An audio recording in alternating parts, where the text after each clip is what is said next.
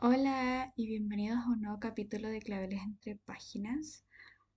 Hoy en este segundo capítulo estaremos entrevistando a Isabel Margarita Sayén, escritora de varios libros, los cuales obviamente introduciremos en el capítulo. Nada más decirles que fue una entrevista bastante turbulenta, llena de choques, pero aún así logró salir al aire y es muy muy entretenida, así que espero les guste. Sin más que decir, los dejo con la intro.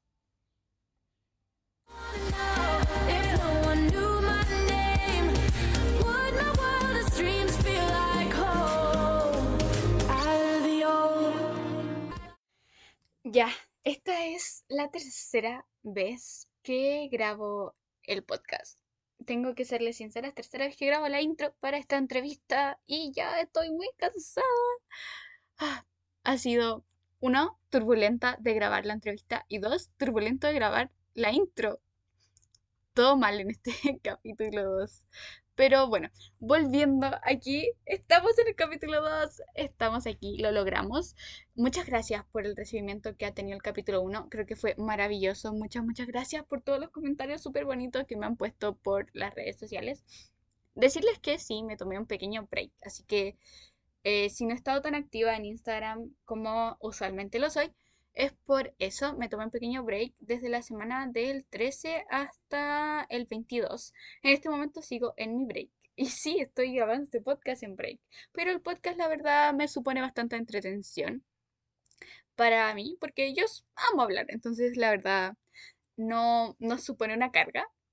Me tomé un pequeño break porque ya venía muy ajetreada con lo que es el fin de trimestre y con lo que es mis redes sociales. He tenido un pequeño problema a la hora de organizarme con las redes sociales, pero bueno, eso ya lo estoy arreglando. Ya verán ahora mi nuevo super sistema de arreglo en redes sociales. Pero nada más decirles que volveré con todo desde el 23, sí, 23. 22, 22. Perdónenme. 23 es jueves, jueves, sí. Volveré con todo desde el 22. Así que ahí nos estaremos viendo por todas las redes sociales. Voy a estar siendo mucho más activa. La única red social que no dejé en este receso fue TikTok porque, sorpresa, me volví viral.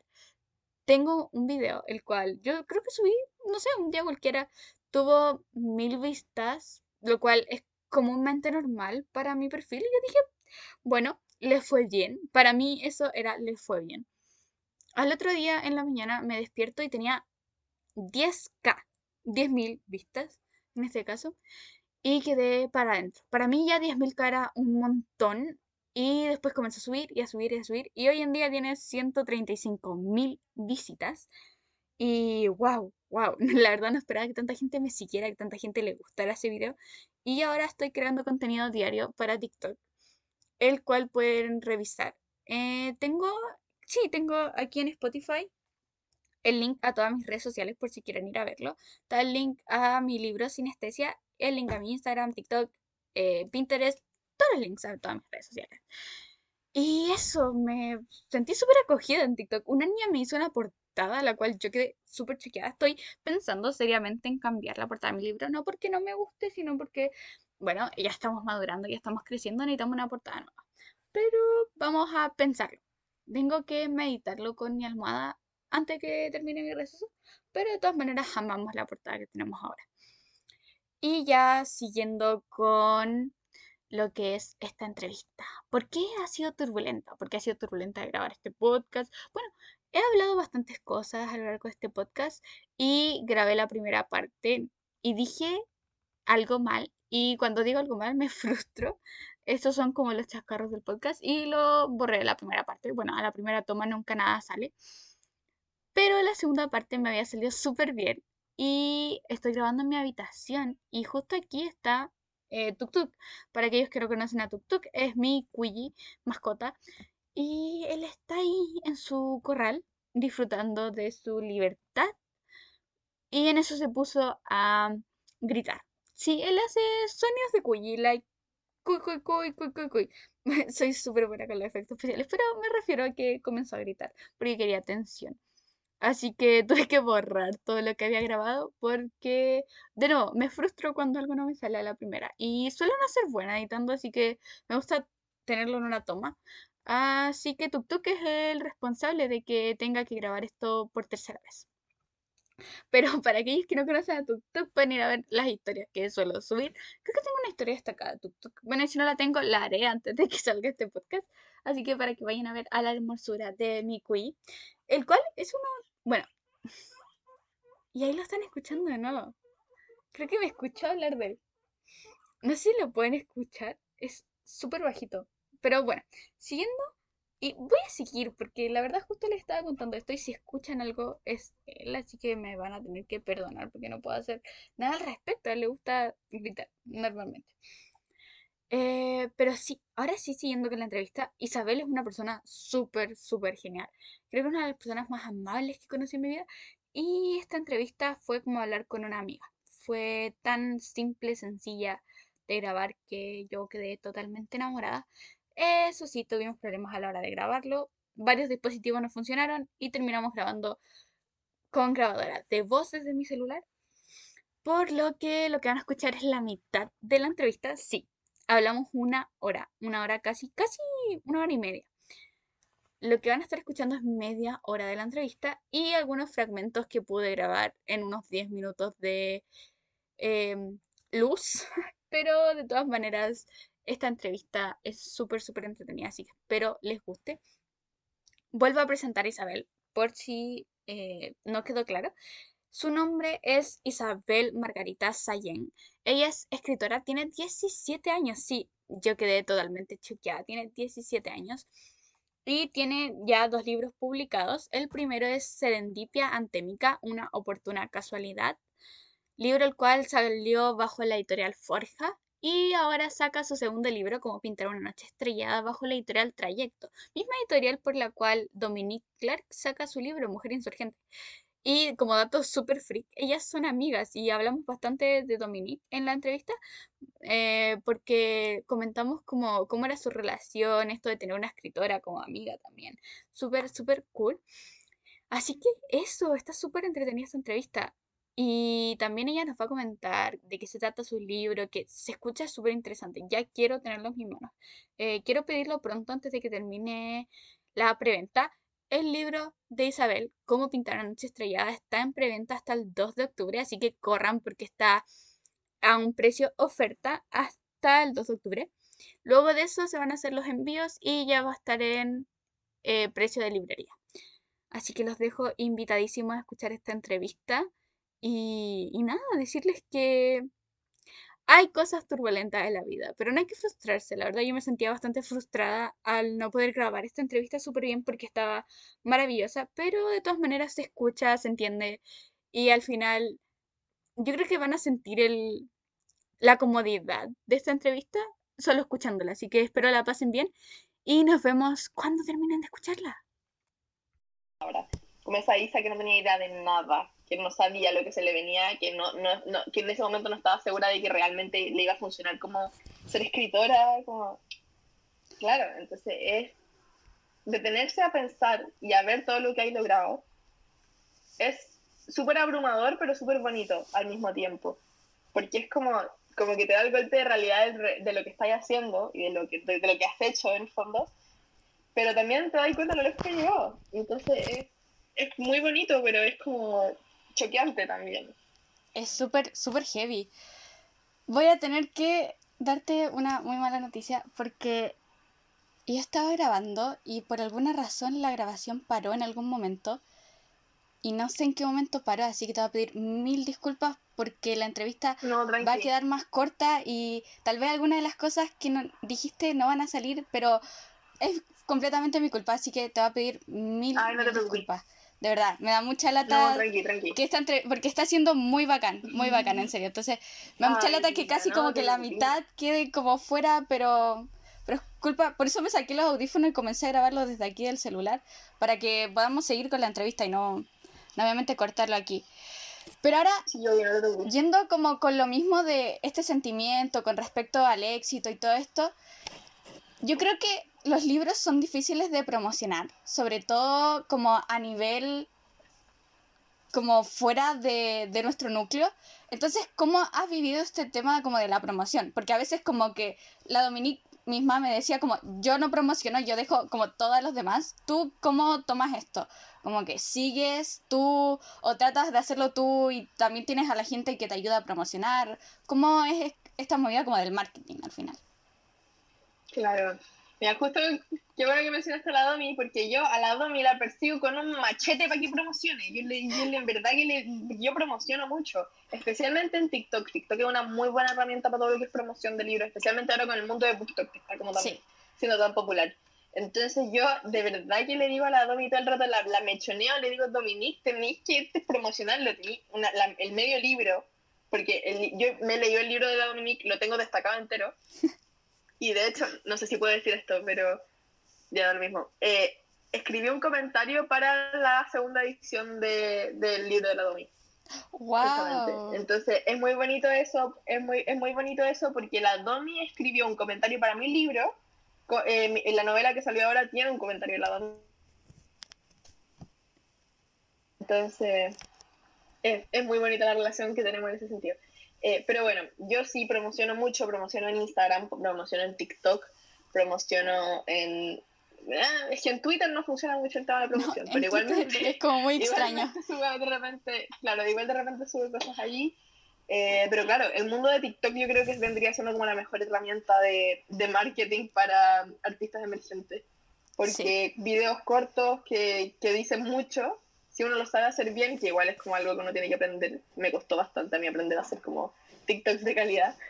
Eh, pero claro, eh, he llegado a tener videos con, chuta, eh, 200.000, 300.000 visitas, he llegado mucha gente, mucha gente me ha escrito diciéndome, oye, te encontré en TikTok y compré tu libro, así que eh, de verdad que sirve, sirve mucho. Sí. TikTok es una como de, se volvió uno de los medios de masificación más grandes. Te meten como comerciales, pero como que tú ni siquiera te das cuenta. 100%, no tenía idea. Y, y, te van apareciendo cosas, te van apareciendo eh, libros en mi caso, bueno, los míos principalmente libros, pero hay de todo. Eh, dependiendo de cuáles sean tus gustos, igual así se va armando tu, tu For You page. Em, pero claro, y al final te aparecen artistas que están en la misma situación que tú, mostrando sus cosas, buscando compradores y así también se va surgiendo de alguna forma. Ahora que ya sacaste este nuevo libro que está a puertas de ser como enviado y que la gente lo pueda tener en sus manos, después de esto hay otro plan, o sea, ¿planeas sacar tu libro de Wattpad a físico o estamos disfrutando por ahora como el momento de este libro? Porque tú dijiste que eras muy hiperactiva, entonces yo creo que ya estás pensando como en muchas cosas. Claro. Sí, no, yo soy lo más ansiosa e hiperactiva que hay. Estoy constantemente trabajando en algo. A mí me cuesta mucho descansar. Yo nunca descanso, yo siempre estoy haciendo algo, no, no me puedo quedar quieta. Entonces, claro, eh, el libro está saliendo ahora. No he tenido mucho tiempo para avanzar en, Tormentas y Huracanes, netamente por, porque estoy con mucha carga académica. Pero claro, en eso estoy trabajando ahora. Y el plan literario que se me viene ahora, en el fondo, sería terminar esta duología que tengo planeada. Eh, Tormentas y Huracanes se llamaría el primero y el segundo está por verse, pero ya tengo un par de ideas también todo siempre relacionado a los desastres meteorológicos y naturales. Eh, ¿Por qué? Eso es parte de la trama, así que ahí la dejo. Lo vamos a dejar ahí. lo vamos a dejar ahí. Entonces, eh, yo creo que esta duología que escribiría ahora serían los últimos dos libros que escribiría en español en harto tiempo, porque después de eso me voy a lanzar completamente al mundo de la literatura inglesa, porque eh, y todo el mundo dice, lo, lo encuentra bastante extraño, aunque yo lo encuentro muy lógico, eh, escribo mucho mejor en inglés que en español, muchísimo mejor. Netamente, yo creo yo, mi teoría es que, porque yo llevo, eh, a ver, tengo 17, llevo 13 años hablando inglés, porque yo crecí en un colegio británico y empecé, empecé, empecé, a aprender inglés desde los 4 años. Entonces, hablo, hablo igualmente bien en inglés que en español. Y el inglés es más fácil, gramáticamente hablando el inglés es mucho más fácil. Entonces esa es como mi teoría de por qué se me hace más fácil escribir en inglés que en español. Y leo, leo siempre en inglés, leo muy poco en español, casi siempre leo en inglés. Entonces, claro, una vez que termine con esta duología, la, que quiero publicar en español, me lanzo a escribir en inglés por el próximo par de años, por lo menos. la verdad, yo como opinión personal, siento que el inglés es mucho más dramático, o tal vez en mi cabeza, pero yo lo siento así, yo siento que se vive como más drama del, del que puede haber como en español. Entonces, igual incursionar en inglés es súper común. Me pasa lo mismo. Me pasa exactamente lo mismo. Y de repente la gente me dice, es lo mismo. Yo, no es lo mismo. No es lo mismo. No. Claro, me siento igual que tú. Sí, pero incursionar en inglés, y es una pregunta recurrente que hago, es como, vas a hacerlo, es como abrirte y expandirte a un mundo en el cual es como, wow, como que te abres las puertas a muchos lados. Igual el español tiene puertas, pero yo siento que el inglés, aunque no debería de ser, es como el idioma que te abre todas las puertas como a nivel mundial. Sí, pero ¿sabes qué dice? Aunque no, tú dices, aunque no debería ser, yo opino todo lo contrario, porque creo que con lo hablado que es en inglés, es la oportunidad, es la, la, la perdón, me trae, es la oportunidad de eh, universalizar el lenguaje. Yo creo que si bien sería como súper eh, centrista, por decirlo así, porque hay el inglés, que no sé qué, y la cuestión, pero yo creo que es la oportunidad de que si es que realmente podemos expandir el inglés a todo el mundo, es la oportunidad de quedar todos intercomunicados. Como, yo creo que ve, más, que ver al inglés como eh, algo que nos está dominando todos, como el mundo, el mundo inglés, en el fondo, el mundo anglosajón, es más bien eh, la oportunidad que tenemos de, de, de, de, unirnos todos, como de unirnos como, como raza humana, en el fondo, mediante el lenguaje. Sería, sería muy bonito, creo yo. Igual hay mucha gente que, la verdad, yo a mí me gusta, yo soy fan del inglés. La verdad siento que a veces igual es como complicado porque hay mucha gente y gente súper talentosa que no se maneja en esto del inglés. Entonces como que igual a veces la misma gente que habla inglés como que te cierra algunas puertas como dice, no, hasta, hasta aquí llego. Entonces como que al final es uno el que como que se adapta a ellos. Creo que ese es como mi problema y choque a la vez. Pero de todas maneras... Claro, el, yo creo que ese, es el problema que tenemos todos con el inglés, en cierta forma. De hecho, a mí también, justamente por eso, eh, me gustaría en cierto punto traducir del español al inglés. Porque justamente por lo que tú dices, yo leo los libros de las editoriales independientes chilenas, eh, que estoy tratando de reducirme netamente a eso cuando leo en español. En inglés leo de todo, pero en español intento leer solamente eh, ahora, por lo menos, escritores chilenos emergentes. Y digo, hay tanto talento como me encantaría poder compartir la literatura chilena y la cultura chilena con el resto del mundo y como que se den cuenta de, lo, enorme y de lo preciosa que es y al final pensamos en los grandes del, del arte chileno, en Violeta Parra, en eh, Gabriela Mistral, en Pablo Neruda y, y cómo ellos surgieron yéndose de Chile salí, ellos salían de Chile para poder surgir. Y ya fue, bueno, y la, la, gran y el mayor referente de la literatura viña marina, María Luisa Bombal, también exactamente lo mismo. Ella fue a estudiar a París y terminó trabajando en, en Estados Unidos. Pero surgieron y, y, y, quedaron como los grandes artistas chilenos por irse afuera. Porque en Chile la cultura está súper menospreciada hasta el día de hoy. Sí, muy, muy. Pasando como a esto como de la literatura chilena, eh, tú misma lo dijiste, hay falta de apreciación de como de los libros y todo esto en Chile.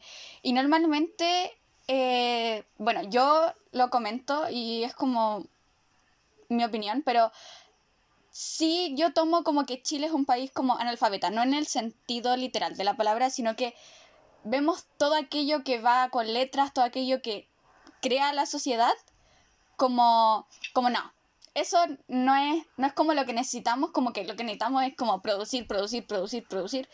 Y dejamos de lado como todo esto que al final son las bases como de, de lo que somos. Entonces, yo, yo tengo esa perspectiva, no sé cómo tú lo ves, como en Chile, como la visión. Yo creo que más que analfabeto es como... Ah, es como... Es, es algo de la cultura en general como que al final, ¿cuáles son los ramos que dan lo mismo en el colegio? Arte y tecnología. Cuando en realidad no tendría por qué ser así. Como él dice, nada, no, pero, o sea, en el fondo, eh, los papás siempre cuando tú llegáis con un 7 en matemática, es como, ah, como bien, como no sé qué es la cuestión. Llegáis con un 7 en arte decís, ya, pero, o sea, o al, o al contrario, si llegáis con un 4 en matemáticas, te ponen profesor particular. Pero si llegáis con un 4 en arte, ah, ya, pero arte. O sea, lo mismo, como, ¿De qué te preocupáis? ¿cachai? Y no, no debería ser así. Yo francamente me, me empecé a dar cuenta de, eh, de la importancia y, y, también como de lo, de lo minimizado que está todo ese, ese mundo en el sistema educacional chileno, cuando en segundo medio, eh, en mi colegio tenemos el sistema del bachillerato internacional, que en el fondo se desprende de, de, lo ministerial y, y, es un programa universal en el fondo, es un programa que está en, en, en todo el mundo. Y acá en, en, Chile creo que somos como 30 colegios que lo tenemos. Gran parte de ellos británicos y alemanes. Son, bueno, son los colegios internacionales al final, la escuela italiana. La, la Alianza Francesa tiene el, el, el, el BAC, que es como el, el proyecto francés, pero la, la, escuela italiana, el alemán y los británicos, muchos de nosotros tenemos el, el bachillerato internacional. Y ahí todas las materias valen exactamente lo mismo. Y uno en arte no se dedica a pintar bichado, uno ve teoría del arte, teoría del color, historia del arte y se da cuenta de en verdad el peso que tienen esos ramos y de lo importantes que son. Lo mismo con la filosofía, con la literatura, con el teatro, con todo. Entonces, eh, estos programas internacionales que ponen a la par a, a, todos los ramos, en el fondo, te ponen lado a lado a las matemáticas y a las artes, es increíble porque uno se da cuenta en que en verdad tienen el mismo peso y que no y que eso es algo que no se ve en, en el sistema de educación chileno en absoluto o sea te, no, uno tiene absoluto. ocho horas de matemáticas y una de arte sí. siendo que en el, en el, bachillerato internacional yo en este momento tengo seis horas de arte y siete de matemáticas prácticamente lo mismo entonces claro yo en este momento eh, estoy con este sistema como de los electivos en el cual tú eliges lo uh -huh. que quieres y yo no tengo artes yo eh, como dentro de lo que tuve que elegir, no se me dio la oportunidad de tener artes como una materia aparte, ni tampoco artes solo como plan común, y el plan común era pintar y, y ya. Entonces, yeah. al final es como, me das una opción súper paupérrima o, o, nada. Entonces, al final, como cuál de las dos elijo, me deja en el mismo puesto. Claro. Claro, eso pasa con el sistema educacional chileno. Son, le, le, dan demasiada prioridad a todo lo que son las ciencias y las matemáticas y el lenguaje y la historia, como la, las materias como tradicionales, por decirlo así, y no tanto a, a, todo lo que es cultura en un país que es tan rico en cultura. O sea, uno sí. de repente ve los, los, artistas que tenemos, bueno, los más conocidos que vendrían siendo los que mencioné antes, Violeta Parra, eh, bueno, Nicanor Parra también, Gabriela Mistral, X pero también hay un mundo gigante del que yo me he dado cuenta ahora asistiendo a eventos literarios online, obviamente, lamentablemente. lamentablemente. Pero he conocido, he conocido a tantos autores y, y, y, y, este mundo gigante de la cultura. Mi, mi, profesora de arte es artista chilena, como me, me, reconocía. Y ahí uno se va dando cuenta de lo gigante que es el mundo de la cultura chilena y de lo mucho que está como underground en el fondo. Nadie tiene idea de nada, a pesar de que es tremendo. Da. Uno al final tiene como la vista de lo de arriba y como que no se da cuenta de que existe como todo esto, como un globo gigante. Entonces, al final ves como lo que te dejan claro. ver, como los medios y claro. todo eso. Claro, y lo, y lo, que creen que es importante, en el fondo. Sí viendo como esto de que elegiste como ser escritora y publicar tus libros, ¿crees que a la hora de hacer esto lleva consigo como una carga social? Completamente, completamente. Lamenta o sea, gracias a Dios, perdón, eh, no me he vuelto a topar con gente últimamente que me haya dicho como, eh, pero ¿cómo vas a estudiar literatura si te gustan las humanidades, estudiar derecho? Pero me, me, topé, especialmente con adultos, yo creo que son más los adultos que tienen esa, como, esa percepción. Eh, pero sí eh, me he encontrado con gente que a pesar de verme con dos libros publicados, teniendo 17, eh, estando a intentar surgir lo más posible, qué sé yo, aún así siguen pensando de que yo debería estudiar derecho, o que yo debería estudiar alguna pedagogía, pedagogía en lenguaje, no sé, algo que me, que me dé plata. Sí. Como algo tradicional, algo nada, tradicional. Nada muy arriesgado. Porque al final estudiar arte es arriesgarte. Arriesgarte. O sea, si estás estudiando algo relacionado con la cultura, te estás arriesgando a ser pobre en, en un país como el que vivimos. Es como Entonces, que estás buscando la pobreza, es como ese el pensamiento. Claro, ese, ese es el juicio, pero al sí. final la gente no tiene idea de todo el campo laboral que hay. O sea, uno estudiando ya, poniendo en el caso de que, de que yo estudiase literatura, de que yo eh, me, me, me, quedase acá en Chile, no sé, entrar a la Católica Santiago y estudiase letras, letras hispánicas. yo podría este, trabajar en todo lo que es eh, el área, bueno, el área de la, de la escritura del, del, periodismo también, que es lo que ya hago en todo caso, porque yo soy, eh, soy columnista para una revista local, escribo una columna mensual, entonces técnicamente ya estoy media metida en todo el mundo del periodismo, eh, pero podría también eh, trabajar en una editorial, ser editora, podría ser traductora, como soy bilingüe, eh, qué sé yo, podría trabajar en todo lo que es como la redacción de textos para eh, empresas, cualquier cosa, como en todo lo que es también en, en lo digital, en redes sociales, como hay mucho campo laboral y la gente no tiene idea. Bueno, el mundo de la literatura no, es tan, no, no se reduce a ser No, escritor. no hay se reduce, más. para nada. Podría ser profesor, investigar.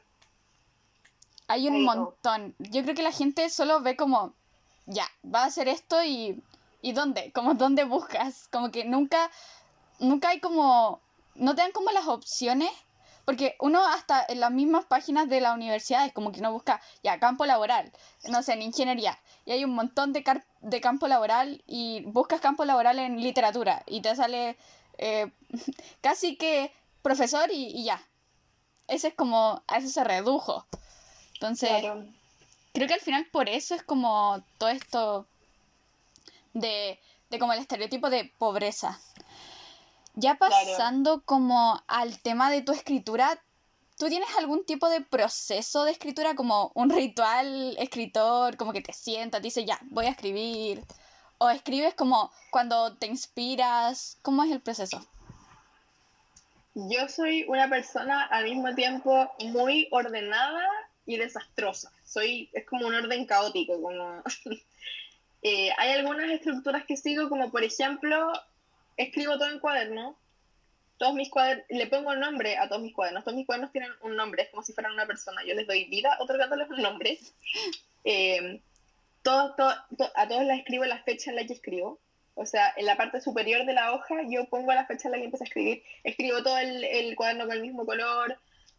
Suelo escribir de noche porque me es más fácil concentrarme cuando no hay luz, etcétera.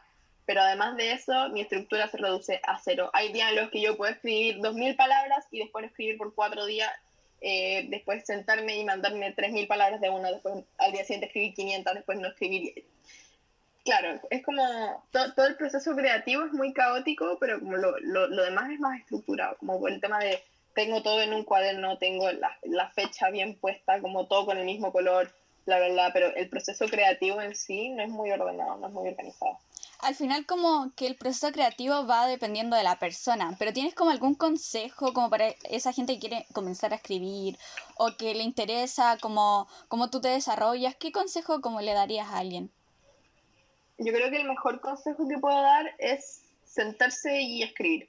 Puede sonar demasiado literal, y lo es, pero es que en realidad es eso, como dense el espacio para equivocarse. De repente hablo con gente que, em, que, que escribe, pero que recorrige y recorrige y recorrige, y se quedan estancados justamente porque se detienen a perfeccionar lo que ya, lo que han escrito. Como yo mencioné antes, mi primer borrador se mantiene exactamente como lo escribí la primera vez. Yo no corrijo absolutamente nada, ni siquiera un punto, una coma, no corrijo nada, dejo tal cual. Problema de la visa del futuro. Me voy a preocupar ahora de terminar de escribir este primer borrador y después lo ordeno. Después, Neil Gaiman, mi, uno de mis máximos referentes, eh, autor de Coraline, Neverwhere, eh, The Sandman, entre otras novelas maravillosas. Eh, bueno, él dice que el primer borrador siempre es terrible. Da lo mismo si eres J.K. Rowling, da lo mismo si ganaste el premio Nobel. El primer borrador siempre es terrible. Hay que, pero tiene tenemos que escribirlo para poder convertirlo en algo, en una obra de arte, en el fondo. Por eso es necesario, sea lo que sea, al, al área del arte que se dediquen, sea la música, la literatura, las artes visuales, cualquier cosa. Siéntense, trabajen, termínenlo y después se dedican a perfeccionarlo. Yo creo que ese es el mejor consejo que puedo dar. Sí, al final es como escribir, escribir, escribir hasta que ya no des más y después como ya ir como de lleno a corregir y perfeccionar y perfeccionar. Claro, Yo creo que toda historia al final tiene como sus par de borradores, pero, pero como que después termina siendo como ya la oficial. claro. En mi caso, antes de mandarlo a una editorial, lo corrijo tres veces. La primera es literalmente reescribir la novela, porque en el fondo estoy pasando la novela de papel a computador. Entonces, si, por ejemplo, Cómo pintar una noche estrellada tiene 70.000 palabras. Fue reescribir esas 70.000 palabras. Una por una. Y es pega, pero hablando como de... No, claro, o sea, por eso mi, mi papá siempre me dice, estáis perdiendo tiempo. Y yo le digo, no estoy perdiendo tiempo porque la mejor forma de editar la novela es reescribirla desde el principio, de principio a fin, palabra por palabra. Entonces, igual como que en, en ese sentido es, es, beneficioso. Em, y después de, después de transcribirla completa, la leo de nuevo para hacer las últimas correcciones. Y esa sería como la tercera corrección, y después de eso ya la envío a, a la editorial, claro. Y bueno, y ahí se suele corregir una o dos veces más. Ese proceso como en la editorial tú tienes como un editor, ¿cómo, ¿cómo se maneja? Porque siempre es como muy secreto todo este tema como detrás de bambalinas. Es verdad eso, como que nadie sabe cómo funciona. Es un enigma hasta que uno mismo se mete. Ya, en, el caso, me voy a poner en el caso particular de la, de la última editorial. Em, yo envié el texto, te, lo, te dicen ya, sí, como queremos publicarlo o no, no estamos interesados.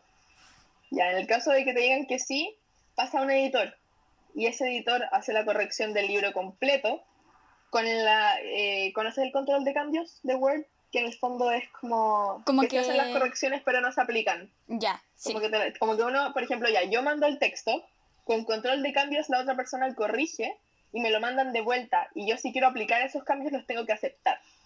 Y te pueden poner comentario y qué sé yo.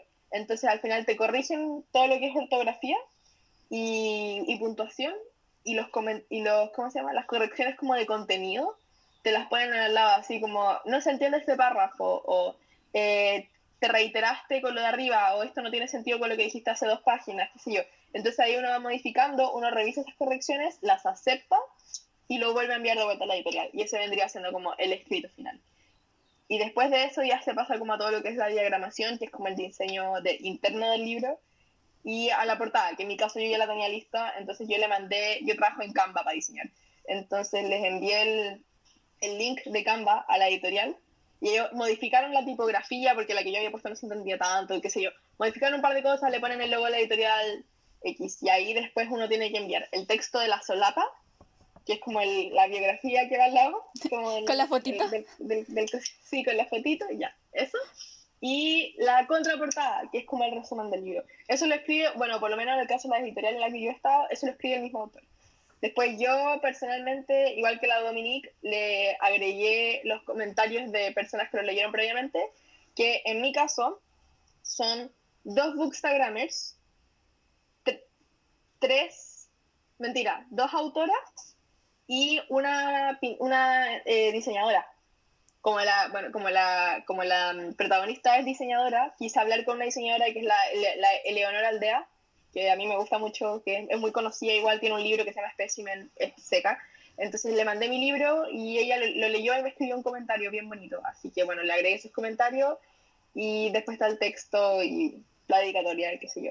Así que esa vendría haciendo el proceso. Después se suele acordar un precio como la editorial te dice, ya, te proponemos este precio, tú tenés que decir así como no, que sea más caro o más barato no, no, suele ser, porque la editorial pone como el precio más conveniente a, a la cantidad de páginas, qué sé yo. Entonces, yo suelo decir que sí al pero como eso ya yo ahí no me meto, en toda la parte económica yo no me meto porque no, sí a todo.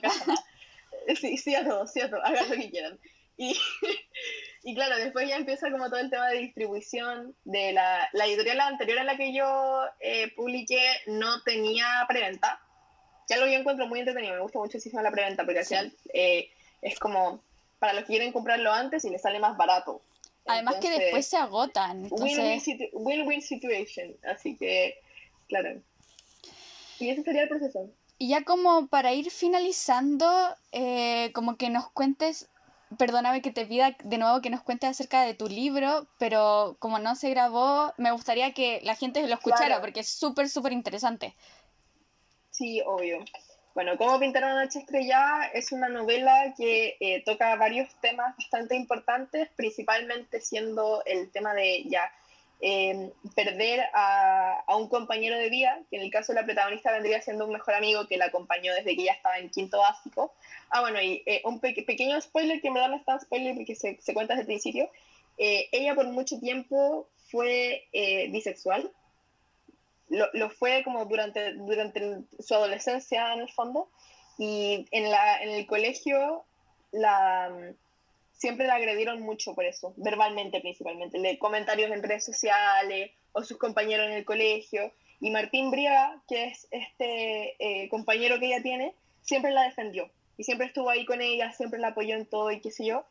Y bueno, él era como el, el alumno ejemplar, el amigo ejemplar, él era medio perfecto, pero una vez que llega a su segundo o tercer año de universidad, él está estudiando medicina, eh, cae en el tráfico y consumo de drogas, de drogas duras, heroína, cocaína, LSD, y eso lo lleva a tener que dejar la carrera termina cayendo ya en, algo más intenso y, tiene que ser internado. Y una vez que se empieza a recuperar, eh, ya está limpio en el fondo sobrio, eh, sufre un accidente de tráfico y muere. Bueno, luego en la autopsia se dan cuenta de que había consumido drogas nuevamente y qué sé yo, pero eso ya es otro tema.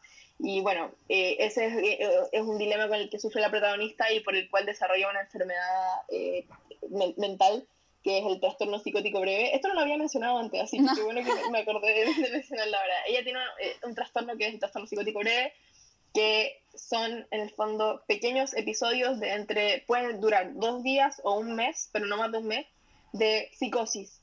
Entonces, no sé, por ejemplo, en enero, ya eh, a mediados de enero tuvo dos semanas como de, de, este episodio, después en febrero y marzo no le pasó nada, después en, en abril fueron tres semanas, después eh, de nuevo se le pasa y así constantemente, dependiendo de cómo se encuentre ella como eh, superando su duelo y tiene que tomar pastilla y qué sé yo.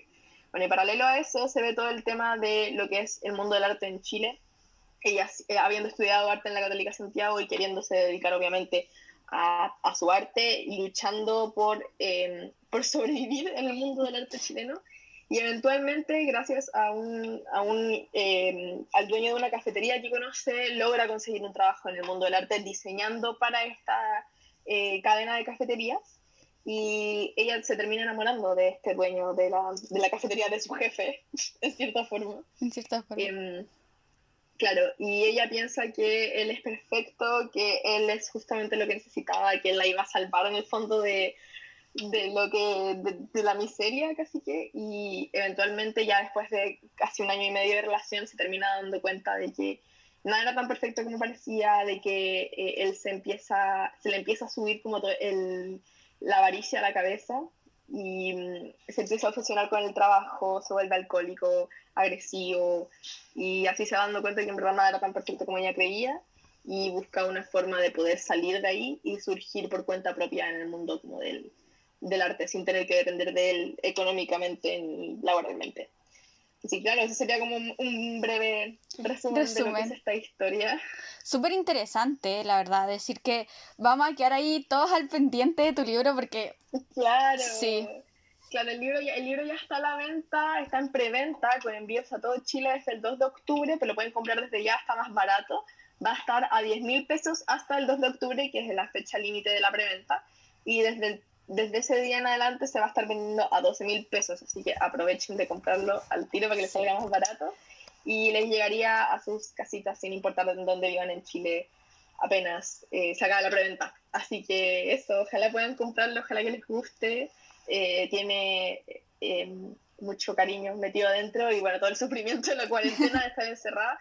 Por eso mismo también se ve tan reflejado todo el tema de lo que es vivir en Viña del Mar y en la quinta región en general, porque también se pasea por otros lugares como por ejemplo Valparaíso, por eh, Quillota, por, eh, bueno, por Reñaca, por, todas partes. Así que es un libro súper eh, súper regional, en el fondo, en ese sentido también. Vamos a ir a, por ahí a darnos un paseo así después del libro para poder mentalizarnos cuando todo esto termine. Claro que, que, bueno, eso es justamente lo que dice la, la, eh, la artista que te mencioné antes, la Leonora Aldea, que ella la, razón principal por la que quise que ella me escribiera un comentario, más allá de que ella me encante como diseñadora, es que ella es una diseñadora viña marina, ella es la de Viña, entonces por eso ella en, el comentario que escribe sobre el libro dice, es muy bonito ver cómo ella cuenta, eh, cómo ella relata la historia desde Viña del Mar, como se ven muy reflejados todos los paisajes de la quinta región, entonces creo yo como Viña Marina, y me, me encanta mi ciudad en el fondo, que eso es muy bonito, que se vea como todo tan explícitamente expuesto, todo lo que es vivir en la quinta, así que Sí. Maravilloso. Darte como palabras de cierre solo las gracias inmensa por haber Ay, estado aquí. Y esta en- entrevista ha sido súper, súper entretenida. Muchas, muchas gracias. De nuevo, pedirte perdón por la parte que no va a salir dentro Ay, no, del no te capítulo. preocupes, en verdad, muchas gracias. Yo feliz de haber venido. Pero a obviamente voy a resumir. todo. Voy a resumir todo lo que hablamos en esa parte lo mejor que pueda. Y te voy a estar mandando los links para que podamos, para que puedas verlo y escucharlo. Ya, perfecto, bacán. Así que si no sé si tú tienes algunas palabras de cierre. Eh, bueno, principalmente a todos los artistas, las artistas que estén escuchando, que no le tengan miedo a lanzarse, a tirarse a la piscina y a empezar, porque nunca se es demasiado joven para empezar. Yo creo que yo soy como la viva representación de...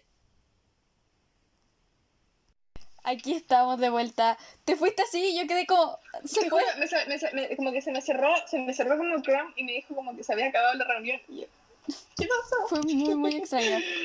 Estábamos justo terminando. bueno, co- así Sí, que. bueno, como, como estaba diciendo, que al final eh, yo creo que yo soy como la, la viva representación de que nunca es demasiado joven para empezar y quiero motivarlos a todos a que hagan lo mismo. Yo estoy siempre demasiado dispuesta a contestarle a todo el mundo que tenga dudas respecto a todo lo que es el proceso editorial, a eh, cómo conseguir los medios, a cómo avanzar en el fondo, cómo progresar. Eh, porque creo que nosotros, la juventud, somos el futuro de la cultura chilena y de la cultura en general. Así que por lo mismo quiero como motivar a todos los artistas que estén medio closeteados a salir al mundo y mostrarse. Eh, tienen todo mi apoyo. Bueno, mis palabras de apoyo, lo que ya les he contado en, en- en este episodio del podcast de la Naís. Y también, si, y también si quieren conversar conmigo, ningún problema en que me escriban a mi Instagram. Eh, me llamo Isayek en Instagram, así que siempre estoy súper pendiente a todo lo que me escriben. Y eso sería como las palabras de cierre. Muchas, muchas gracias. Vamos a estar ahí atentos a tu Instagram para todas las novedades del libro Sí, cuando ya compren mi salga. libro. Compren mi libro, por favor.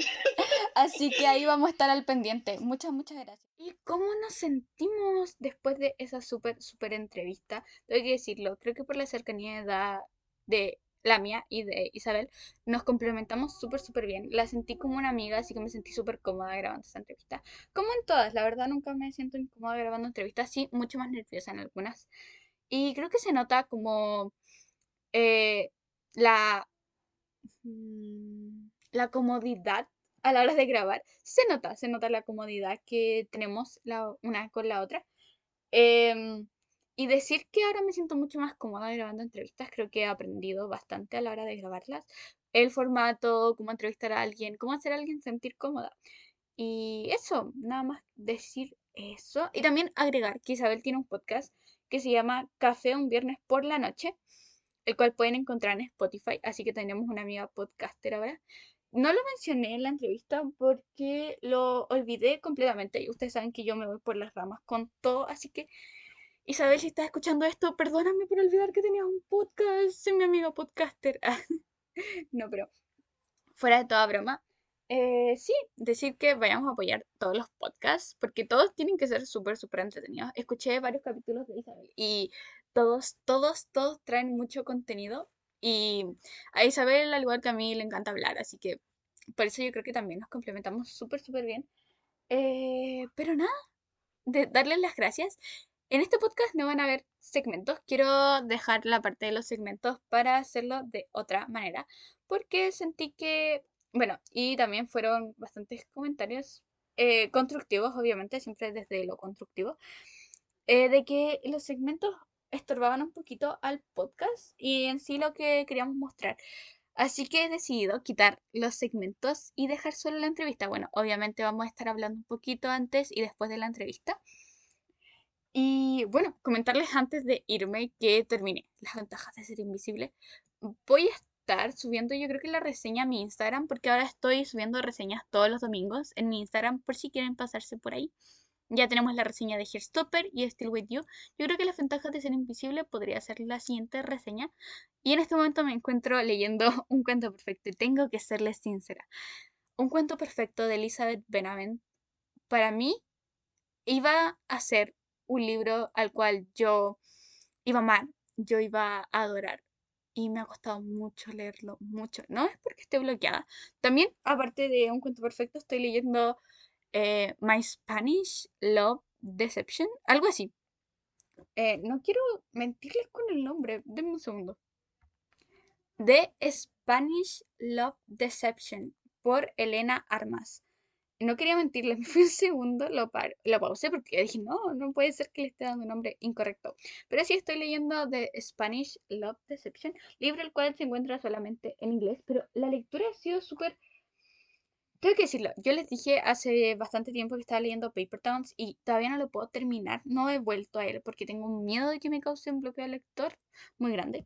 Y recurrí ahora a este libro de Spanish Love Deception porque TikTok lo ha amado y también varias booktokers a las que sigo, así, booktokers. Así que me pareció súper interesante leerlo. Voy ya, mm, yo creo que la página 50, ha sido súper entretenido. La verdad me gusta este tipo de historias, súper cortitas, rápidas y dinámicas. Y mi unpopular opinion con un cuento perfecto. Eh, por ahora, que voy casi, no, no voy ni siquiera a la mitad del libro. Pero yo creo que desde ese momento ya, pasadas las 100 páginas, puedes dar como un veredicto de lo que sientes con respecto al libro. Llevo 150 páginas y los protagonistas recién, recién se conocieron y me frustra un montón. Me frustra porque Elizabeth es muy buena para describir todo, pero todo, y le da vueltas a todo. Siento que hay demasiado relleno innecesario. Y será, seré yo que soy una escritora que no escribe descripciones y que trata de escribir lo menos posible de descripciones, pero sí me, se me ha hecho un poquito tedioso. No es mala la historia, la verdad es súper entretenida, pero sí se me ha hecho un poco tedioso de leer y, soy sincera, me salto bastante parte, porque ¿para qué me describe el zapato que se puso ayer? Eh, no he escuchado ese tipo de críticas con respecto a un cuento perfecto. Lo único que había escuchado es que era maravilloso y que tenía un final dudoso. Eh, pero al final lo corroboraremos en el tercer capítulo del podcast, probablemente cuando ya haya terminado The Spanish Love Deception y lo que sería un cuento perfecto. También hace poquito me llegó, sí les dije, ¿no? La magia más oscura, el primer libro. Así que también lo voy a estar leyendo, pero ese es el libro de octubre, así que en octubre nos meteremos en toda la dinámica de Halloween. Me, me da con decirle Halloween, pero es por ese video de TikTok no sé si alguna vez lo vieron, eran varias señoras que se mandaban audios diciendo diferentes maneras de decir Halloween mal porque no sabían pronunciarlo y me dio mucha risa. Y ahora siempre que me preguntan yo digo Halloween y ya. Pero datos freak, vamos a estar haciendo varias dinámicas para el mes de octubre porque Halloween. y, y nada, se viene súper entretenido. Así que este segundo capítulo espero les haya encantado mucho porque yo disfruté de grabar la entrevista, disfruté de grabar, aunque esta intro haya sido súper turbulenta, la disfruté. Y bueno, estemos pendientes al capítulo número 2 y en sinestesia también. Estamos muy pendientes con eso porque vamos a estar haciendo muchas dinámicas con respecto al podcast sinestesia y todo. También pásense por mi TikTok porque ya saben, me vuelvo viral a veces con videos que ni siquiera creo que se pueden volver viral. Y también voy a estar subiendo chascarros del podcast. Así que yo creo que eso va a ser interesante. Pero nos vemos, nos vemos. Besitos. bye bye.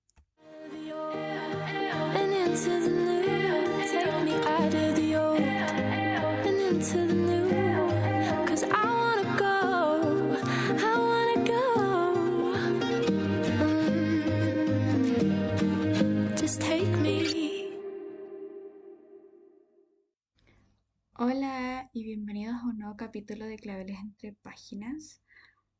Hoy en este segundo capítulo estaremos entrevistando a Isabel Margarita Sayen, escritora de varios libros, los cuales obviamente introduciremos en el capítulo. Nada más decirles que fue una entrevista bastante turbulenta, llena de choques, pero aún así logró salir al aire y es muy muy entretenida, así que espero les guste. Sin más que decir, los dejo con la intro.